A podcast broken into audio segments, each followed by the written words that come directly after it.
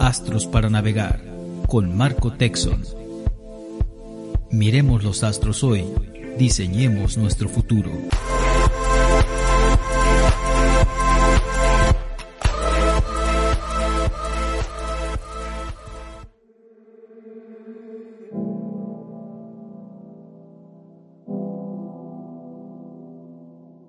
Hoy, Majo y yo, Marco Tulio, vamos a hablar sobre algunas preguntas indispensables para comprender el eclipse reciente del 8 de noviembre de 2022, un eclipse lunar, una luna llena en la que se ha visto roja y se ha visto también oscurecida en algunas partes del mundo. Bienvenida, Majo, ¿cómo te encuentras hoy? Hola Marco, ¿cómo estás? Bien, aquí estamos, listos para, para hablar de este tema tan interesante. Tenemos muchas preguntas que responder. Vamos a empezar por la más necesaria, la más obvia. Eh, ¿Qué es un eclipse? Creo que es algo que voy a poner en tus manos. Ok, bueno, pues un eclipse es cuando el Sol y la Luna intersectan estos puntos que conocemos como nodos lunares que no se les considera planetas en astrología, pero también son puntos matemáticos, que es el nodo norte y el nodo sur, que es donde la luna intersecta a la eclíptica y son estos puntos en los que los eclipses se dan cuando tenemos un eclipse de sol o un eclipse de luna. También es conocido como puntos de Rahu, Rahu y Ketu, que en, estos conceptos vinculados a la astrología védica te estás especializando, ¿cierto, Majo? Así es. Y tienen una fuerte connotación con un concepto eh, kármico y dármico, ¿cierto? Así es. Precisamente se les conoce como los nodos del karma. Eh, a Rahu se le conoce por ser el nodo norte y a Ketu el nodo sur. El nodo sur es el que nos invita a trascender, a dejar ir, a soltar, en muchas ocasiones también a perder. Y el nodo norte es aquel que nos marca destino, objetivo, obsesión. ¿Y qué podemos comprender con respecto a que actualmente el nodo norte está en Tauro, aunque hace nueve años estaba en Escorpio, y hoy eh, el nodo sur está en Escorpio? La gran pregunta a responder es qué es lo que estamos incorporando bajo y qué es lo que estamos soltando Así es. Eh, bueno, pues en primer lugar, eh, el nodo norte en Tauro va a ser el adquirir. ¿Adquirir qué? Adquirir estatus, adquirir nuevas maneras de generar ingresos, nuevas este, maneras de apreciar el arte. Incluye todo lo que incluye la energía Tauro. También son cambios, cambios en, en cuanto a nuestra forma en la que, como te decía, generamos recursos, pero también es el valor que nos podemos otorgar a nosotros mismos. Y con el nodo sur en escorpio es soltar aquello que ya me, valga la redundancia, tiene que morir para renacer de una nueva manera. Y pueden ser muchas cosas a nivel interior, porque estamos hablando de un, de un de un signo como Escorpio, que viaja hacia el interior de las personas, hacia el interior de nuestra propia psique, para, ¿para qué? Para de manera, para sacar al inconsciente y hacer, al inconsciente y hacerlo consciente. Exacto. Ahora, vale la pena mencionar que en algunas partes del mundo este eclipse lunar es más efectivo, eficiente, más visible. En buena parte, em, este eclipse eh, lunar pues fue visto en prácticamente toda Latinoamérica.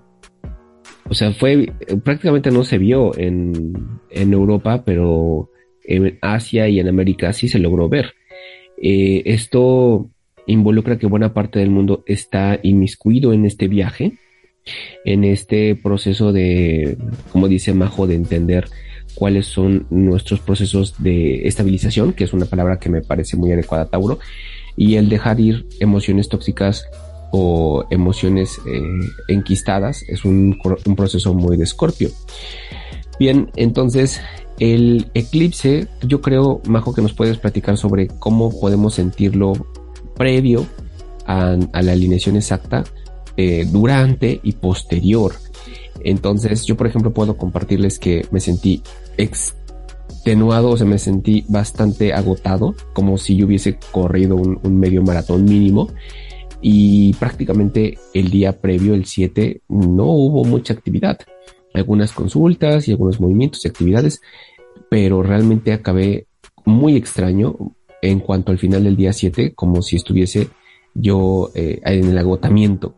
Bajo, ¿cómo sentiste las emociones, las sensaciones los días previos al eclipse, 1, 2, 3 días antes del 8, que es, y también platicar sobre lo que pasó el 8 y lo que viene a continuación eh, del 9 en adelante.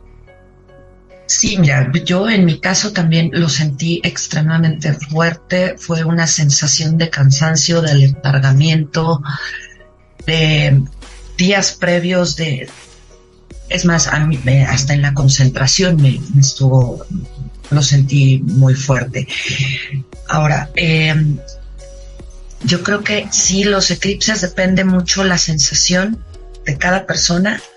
Sí se siente, lo podemos llegar a sentir de días previos, el mismo día, sobre todo ya cuando haces consciente esto, porque, porque aumentas tu capacidad de autoobservación, ¿no?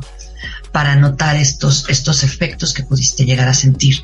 Ahora, también los eclipses los podemos sentir a seis meses y ver reflejados sus efectos. ¿Y cómo lo vamos a hacer? Por medio de la autoobservación. Exactamente. Y esa autoobservación es, ¿qué es lo que nos dice el cuerpo? ¿Qué es lo que nos dicen los pensamientos? ¿Qué es lo que nos dice el descanso, el sueño? ¿Qué es lo que nos dicen los sucesos en el entorno? ¿Cómo nos vinculamos con las personas que nos rodean? ¿Qué tipo de personas aparecen, reaparecen, eh, suceden?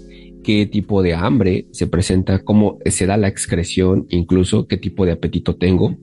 En sed, en sexo, insisto, en, en, ganas de comer o no, con o dulce, con salado, y qué tipo, insisto, de cansancio o vitalidad se presenta en estos días. ¿Por qué es importante? Porque nos está dando información al respecto de qué es lo que nos hace sentir vigorizados, entusiasmados, eh, tranquilos, eh, centrados o incluso intranquilos y desconcentrados o incluso eh, desvitalizados.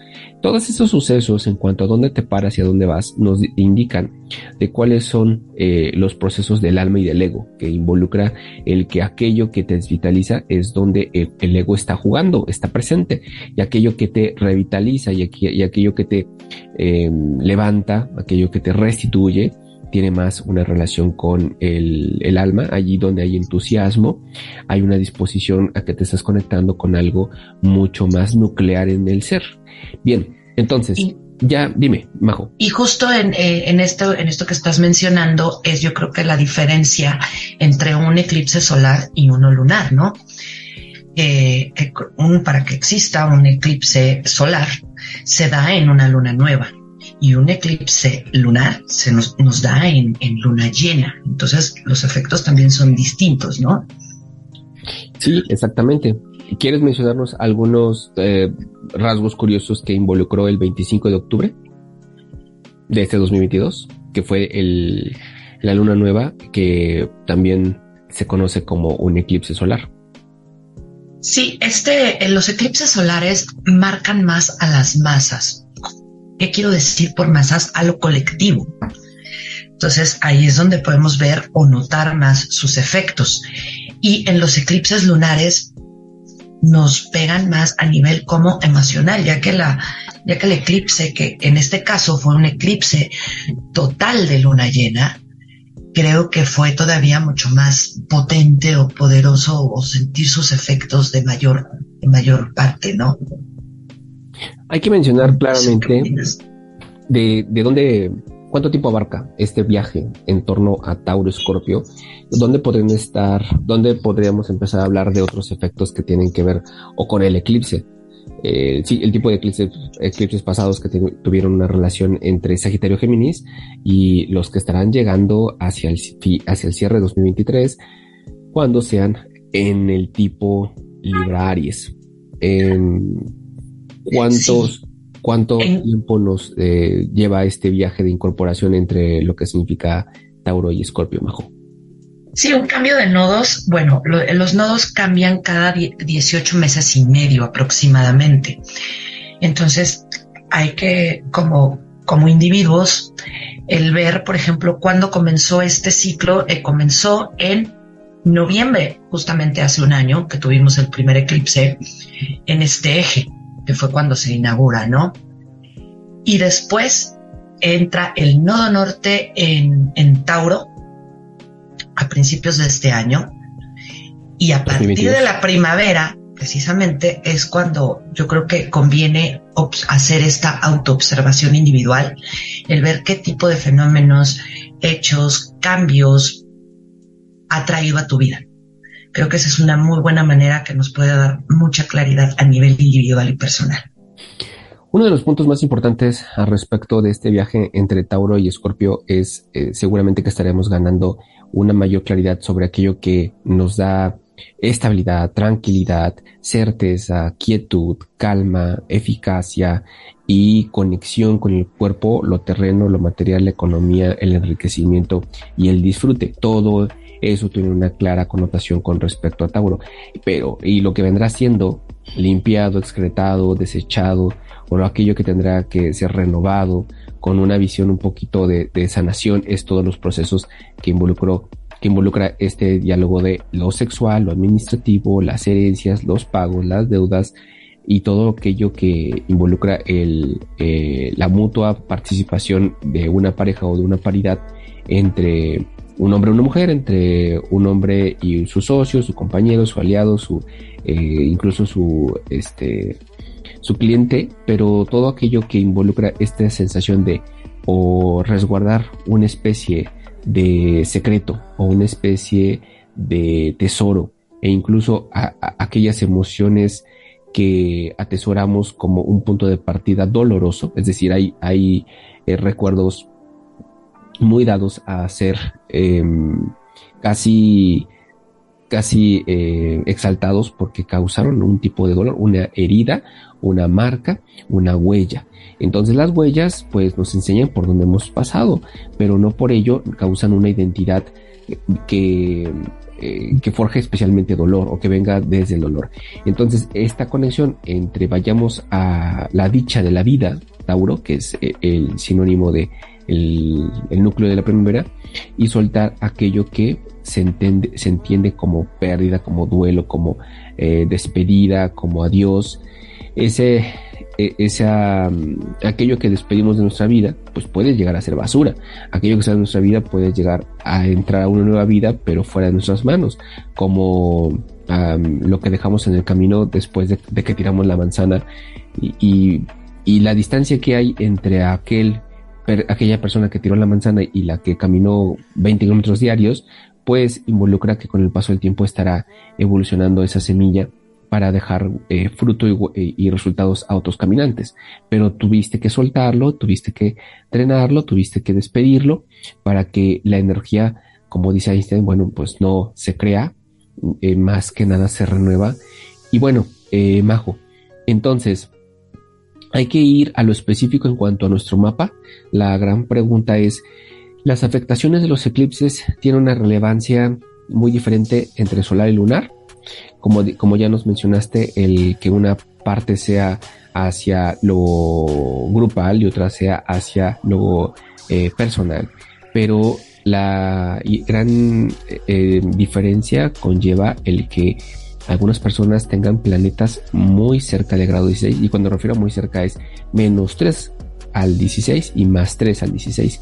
Entonces, sea al, hasta el grado 20 o tal vez 19 o sea al grado 16 le quitamos 3, casi abarca el grado 12, todo lo que involucre entre prácticamente el 12 y casi el 20 de mm, los dos signos fijos, en este caso Tauro y Escorpio, podrían tener una fuerte implicación, todavía aún con mayor razón si hablamos de al menos los cinco planetas más personales, que son Sol, Luna, Venus, Mercurio y Marte, que también es relevante algunos puntos de nuestro mapa que involucra el medio cielo, el ascendente, tal vez Quirón, tal vez el, nodo norte natal, tal vez el nodo sur natal de cada persona, pero en este caso dejémoslo solamente con eh, estos eh, cinco fuerzas que involucra al menos eh, dinámicas altamente, eh, altamente diarias.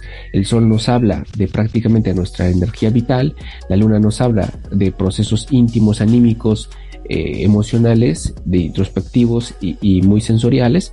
Venus nos habla de todo aquello que nos moviliza por placer, nos moviliza por seducción, nos moviliza por sensación de dicha o de riqueza que involucra eh, ricura, más bien que riqueza es ricura, y Mercurio es la mente, Mercurio es la capacidad de, de resolver algún asunto diario y Marte es este empuje de, eh, de esfuerzo, de valentía y de liderazgo y de autoafirmación que, todos los días podemos usarla.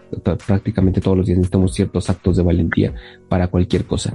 Entonces, Majo, ¿cómo eh, llegar a algunas palabras, algunas deducciones que involucra el que Sol, Luna, Venus, Mercurio y Marte, en este caso, empezando por cinco planetas básicos, estén interconectados a el nodo norte en Tauro en el grado 16 prácticamente o el nodo sur en el grado 16 de Escorpio. ¿Qué hay que decir sobre estos cinco primeros puntos de, en la carta natal de cada quien. Sí, yo creo que, como bien dices, lo más importante es ver, ver si tienen astros en, en estos grados y en estos signos. Eso será primordial, ya que son estas personas son las que sentirían mucho más patentes estos, estos efectos, ¿no? Como bien dices, con el sol, bueno, serían cambios que en la forma de expresarnos, en la forma en la que nos mostramos al mundo. Eh, igual con la luna, las emociones. Entonces, eh, sí va a depender mucho de, de, que cada quien haga este trabajo de revisar su propia carta natal y buscar estos puntos para comprender realmente si sí tienen, eh, vamos a llamar este detonante. Igual, si no, si no saben cómo hacerlo o demás, bueno, pues para eso también tenemos la, la consulta personalizada, ¿no? Claro, porque mientras más eh, eh, cerca esté esta alineación del grado 16 de Tauro y Escorpio a uno de los siete puntos básicos involucrando eh, desde mi punto de vista el medio cielo y los, los nodos natales, mayor predisposición tienen de que involucre una gran relevancia. Y esa gran relevancia es principalmente el que nos lleve a un mayor o un más claro estado de asertividad, tranquilidad, efectividad y eficacia o todo aquello que involucre una sensación de, materialidad, de eh, condensación o incluso de manejo de aquello que sea altamente palpable en nuestro mundo. Mientras que lo no palpable en nuestro mundo que es, insisto, los recuerdos, las historias, las narraciones, los simbolismos, las eh, cogniciones al respecto de cualquier estado, de cualquier ámbito de tu vida, son, puede llegar a ser un punto muy escorpiano, especialmente si se vincula con el dolor, la pérdida y una sensación de conexión con el otro, especialmente cuando esa sensación con el otro ya está ida, ya está perdida, ya está este, dada en, el, en la historia de dos personas, como lo que sucedió con el dinero, con lo que sucedió con una relación amorosa o una relación sexual o una relación comercial, profesional, laboral, porque aquello que se construye entre dos partes, eh, siempre y cuando haya un cierto proceso de igualdad, seguramente es una dinámica muy escorpiona. Bien, entonces, un punto que necesito que nos respondas, Majo, ¿cada cuánto ocurre una alineación como esta? Eh, cada, bueno, para que los nodos lunares regresen a la, a la misma posición o el mismo signo, tardamos 18 años y medio. Como bien dices, eh, también la mitad de este ciclo, lo que serían nueve años y, algo así, es para que regrese al, al signo, ¿no? Cada cuando te se da, cada 18 años y medio tenemos un retorno nodal. Es lo que conoceríamos como retorno nodal. Claro, entonces podemos tomar aquello que se nos dio a enseñar en la vida, aquello que se nos mostró en tiempos anteriores como un punto de partida. Es decir, si nos vamos nueve años atrás, ¿dónde el nodo norte estaba en Escorpio? ¿Dónde se estaban generando esos procesos de interacción con otra persona? Bueno, nos estaría dando una idea de aquello que va a ser limpiado, depurado, desechado. Y 18 años atrás estaríamos hablando de cerca del 2004, en el que seguramente estaríamos experimentando una, una dinámica parecida, nunca igual, porque en aquel entonces no había Saturno en Acuario, en aquel entonces no había Júpiter en Pisces, en aquel entonces no había Marte en, en Géminis, pero bueno, definitivamente estamos más cerca de comprender lo que hoy está pasando en esta temporada 2022, parte de 2023, si eh, visualizamos los sucesos significativos con respecto a ganar y perder dados en prácticamente pues este casi dos décadas atrás, 19, 18 años atrás. Entonces, para que quede claro esto, eh, estas alineaciones ocurrieron el 8 de noviembre de 2003, curiosamente también fue un 8 de noviembre. También ocurrieron eh, el 28 de octubre del 85 y el 29 de octubre de 1966, para que tengamos una idea de cómo aquellos sucesos que marcaron a estas personas que nacieron eh, pues prácticamente a partir del 28 de octubre del 85 más un año, tal vez, o seis meses, y el 29 de octubre del 66 más un año, y así, y incluso las personas que también nacieron a partir del 8 de noviembre de 2003 también tuvieron una alta eh, correlación con esto que nos está abordando en esta temporada. Bien, ¿cuánto tiempo rinden los efectos más eh, duros, sonantes, más este, fuertes, Majo, de esto que nos acaba de atropellar y a otros acaba de coronar eh, el 8 de noviembre reciente.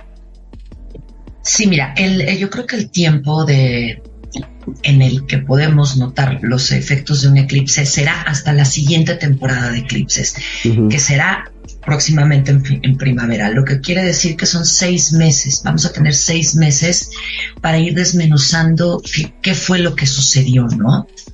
en este, en este eclipse y qué es lo que nos trae y qué nos viene a mover y hacernos, hacernos cambiar. Sí, definitivamente no es un proceso de unas cuantas horas ni de unos cuantos días, es como tú, tú bien dices, desmenuzar este proceso de, de volverse consciente sobre eh, qué es aquello que em, me permite vincularme plenamente con mi cuerpo, con la materia, con el recurso, con eh, la riqueza, con el, eh, con las ganancias, con la efectividad, con el placer, con incluso esta limpieza que se da en Escorpio pues, nos permite una sexualidad más plena, tal vez más amorosa, tal vez más consciente, tal vez menos vinculada a la culpa, tal vez menos vinculada al ego, al orgullo o a, desde la vanidad hasta la superficialidad este, de, de la conducta humana. Bien, entonces, dime. Me gustaría hacer una anotación aquí en cuanto, ahorita en lo que estamos hablando de cuánto tiempo va a rendir los efectos. Yo creo que el eclipse del día de ayer, de, del 8 de noviembre, sus efectos también se podrán constatar en 2022, 2023 y 2024, ya que no vamos a volver a tener un eclipse de luna llena total sino hasta marzo del 2025. Entonces, todavía los efectos de este eclipse pueden llegar a, ser más notorios. Exacto. Es una luna llena eclipsada a nivel total, que luego vendrán eh, eclipses parciales. O sea, Majo nos está dando a entender que la relevancia de este 8 de noviembre es que desapareció la, el disco plateado en la oscuridad especialmente en algunas partes del mundo más que otras, pero el hecho de que haya desaparecido completamente involucra eh, su relevancia. Hay que mencionarles más claramente a quienes nos escuchen qué significa el proceso de, beneficio o el proceso de complejidad que involucra Majo. Este, este paso del nodo sur por Escorpio, este paso del nodo norte por Tauro. O sea, creo que el volverse conscientes de lo que nos arroja esta alineación es que no existe del todo una reducción en cuanto a, lo que nos brinda esta alineación como beneficioso o malicioso. La verdad es que toda experiencia es bondadosa si nos damos permiso de abrazarla, aunque algunas veces sea compleja, aunque algunas veces sea exigente, aunque algunas veces sea ardua, aunque algunas veces sea dolorosa, no es maliciosa, porque los planetas no, no se pueden reducir solamente a e, este está bien, este está mal, no, es una, una corriente eh, tal vez actitudinal, emocional y perceptiva que nos permite enriquecer la vida en todos sus elementos. Bajo, ¿qué opinas sobre esta pregunta? ¿Qué, qué tan beneficioso o qué tan maligno puede ser esta alineación o, e, e, este proceso de eclipses? como bien dices, yo creo que es bien importante esto de, de, hacer consciente el tipo de energía que puede estar disponible, ¿no? ¿Por? Porque si, por ejemplo, yo comprendo que la energía de Urano en Tauro, Tauro que es un signo tan fijo, bueno, que es un signo fijo, eh, eh, y que le cuesta, ¿no? El, la terquedad, el no quererse a veces mover por estar en una situación de confort, llega, está Urano en Tauro, que es cortes, que es disrupción, que es cambio, que es tecnología. Entonces, al, ¿cómo puedo hacer yo consciente de esto? Bueno, pues entendiendo que a lo mejor anotándome a un curso de informática, ampliando mis conocimientos sobre tecnología, porque yo creo que con Urano en Tauro va a ser necesaria una constante capacitación. ¿Para qué? Para no verte excluido, por ejemplo, de la sociedad, ¿no? Que a lo mejor tengas que aprender Excel o aprender a usar redes sociales. Esto también pues va, va de acorde mucho a, las personas y a su edad, ¿no? Porque habrá personas mayores que, que, estos temas se les dificulten, pero que este es el momento en el que tengan que, que aplicarse, ¿no? Entonces yo creo que esa es una manera, por ejemplo, de hacer consciente este tipo de energías y el ver cómo yo las puedo utilizar para sacarles un mejor provecho como bien dices, no hay, no hay nada maléfico, sino es el, aprender a utilizar, a navegar o surfear esta ola, ¿no? Sí, tal vez podemos responder el, cómo podemos usar este proceso de la mejor manera. La verdad está en que valdría la pena hacer una revisión más profunda en la carta natal de cada quien y preguntarnos dónde estábamos hace nueve años y dónde estábamos hace 18 años. Y cómo están alineados los planetas cercanos o lejanos sagrado 16 de Tauro y Escorpio. Pero en realidad para sacarle todo el provecho a este proceso es eh, darnos permiso o entender que en el fondo existen diferentes temores que vale la pena soltar y que existen diferentes potenciales que podemos fortalecer en el transcurso de este viaje de tal vez dos años, tal vez un año, tal vez seis meses, que nos dejen una vida más enriquecida, más sabrosa, más disfrutable, más estable, más certera, en función de los diferentes indicadores que notamos y uno de los más importantes que al cual le podemos dedicar tal vez hasta todo un capítulo o todo, vaya toda una charla, es Saturno en Acuario Majo. En medio de estos puntos que, que están en Tauro y Escorpio, prácticamente de manera exacta, Saturno en el grado 16 de Acuario involucra una relevancia mayúscula en función de que es el único planeta que causa 90 grados una cuadratura, es el único planeta que está en Acuario y es el planeta último de los siete básicos que había en la antigüedad que nos marca todo proceso de severidad o todo proceso de em, realización, materialización o deber de, eh, todo proceso de eh, raciocinio. Involucra mucho este Saturno que nos lleva a los límites o nos lleva a la manifestación máxima de, de la, de, la durabilidad y la resistencia. Entonces, compártenos por favor qué observaciones tienes con respecto a la posición de Saturno en Acuario a la mitad de este eclipse. Pues en primera, eh, Saturno igual está en un signo fijo y Tauro también es un signo fijo y como bien dices, todo esto está haciendo una cuadratura, lo cual lo podemos traducir, como bien dices, en restricción, en límites, en presión, en pragmatismo, en un sentimiento de profundidad que, que sale de nosotros mismos que también con este Saturno puede ser una sensación de aislamiento y de cuestionamiento de la propia vida, lo cual se me hace una gran oportunidad también para reflexionar y para para, para pensar, ¿no? ¿Qué, ¿Qué, quiero? Como bien dices, ¿cómo quiero llegar a disfrutar? ¿Cómo quiero a lo mejor generar sola, mis, mis recursos, que sería Tauro, no solamente materiales, sino también inmateriales, ¿no?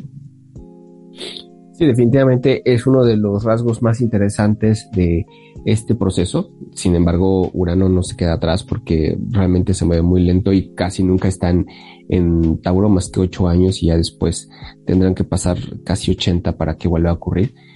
Entonces Saturno en Acuario cada 27, 28 años recorre durante 3 años este signo, lo cual habla mucho de una necesidad de ser a veces tan rígido, tan duro, tan perfecto, que se convierte en un cristal en el sentido de que la cristalinidad es un efecto de mm, acuario en, función de, que la energía viene evolucionando, evolucionando desde Sagitario que se dedica a ir hacia arriba y hacia adelante y eso se convierte en una eh, montaña fría y esa eh, dureza de esa roca se convierte en un cristal, en una gema, en un, en un eh, material altamente transparente muchas veces y bueno, la energía de Acuario es esta capacidad de asumir y detectar información, conocimiento esta disposición para, para irradiar eh,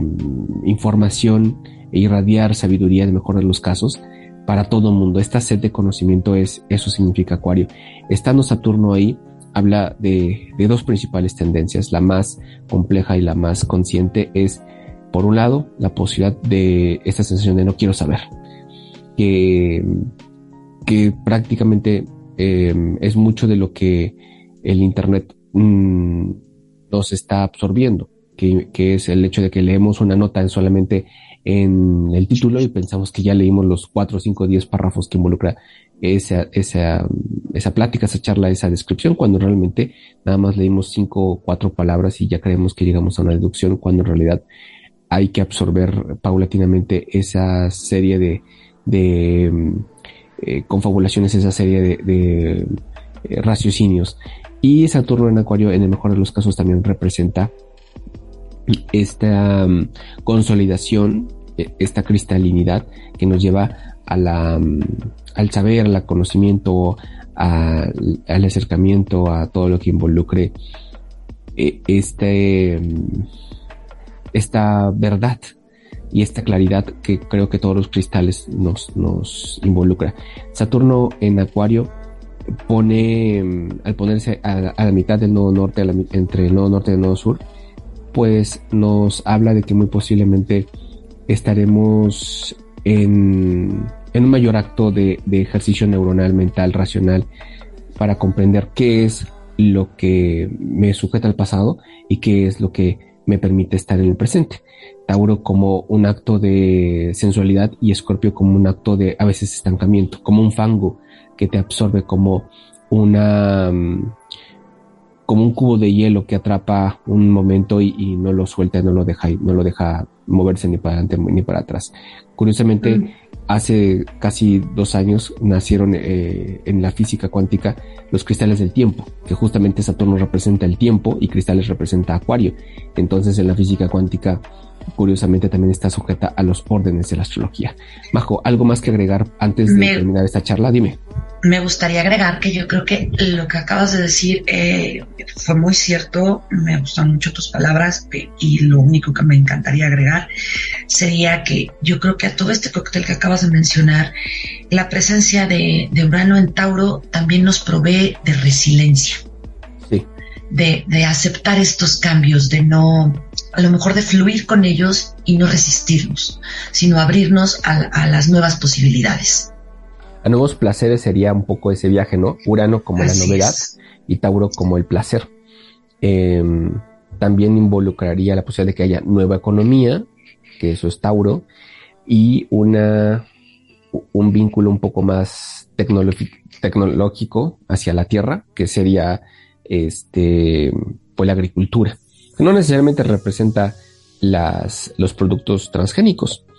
Realmente podría involucrar el que haya eh, máquinas siendo movilizadas por personas, pero estas trabajando en otra nación, en otro país, en otra ciudad, máquinas movilizadas por el Internet o lo digital, sería el conectarse con la Tierra, pero también muchas personas debido a la pandemia, debido a los tiempos recientes, están reentendiendo su cuerpo, su saber sobre el mundo, su saber sobre eh, el presente y su acercamiento sobre, insisto, el dinero, la riqueza, la, mm, el disfrute, porque hay muchas maneras de disfrutar la vida, que eso también lo, lo replica, bueno, lo sustenta Scorpio, porque hay, hay asperezas placenteras y hay picores eh, sabrosos, pero hay picores que agreden y, y hay asperezas que, que lastiman sin llegar a un placer. Pero bueno, ahí está la confabulación de este viaje entre nodo norte, nodo sur en Tauro y Escorpio.